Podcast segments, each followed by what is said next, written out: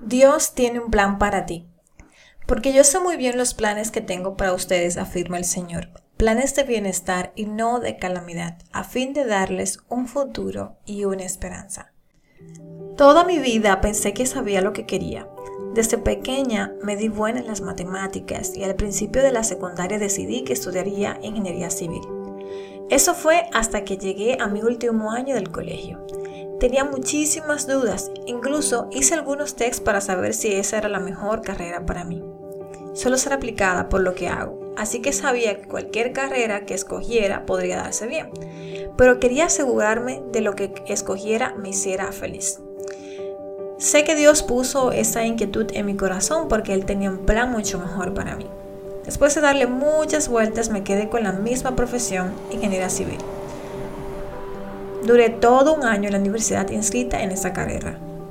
Muchas veces estamos tan cómodos en un lugar que perdemos grandes oportunidades por miedo a arriesgarnos.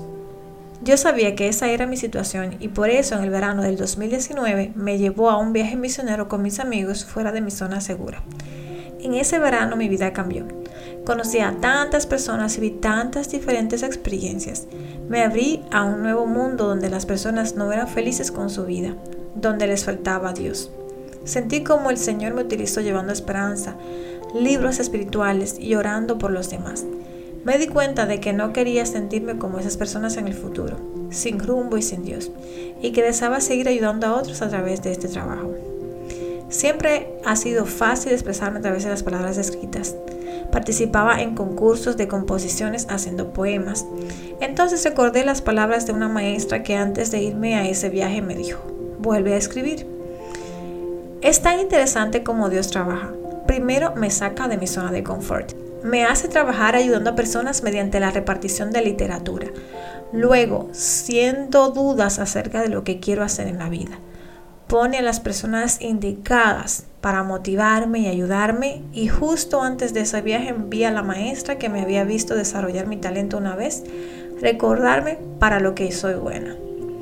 Aunque no estaba segura todavía, decidí estudiar letras y un año después estoy escribiendo esto para ustedes.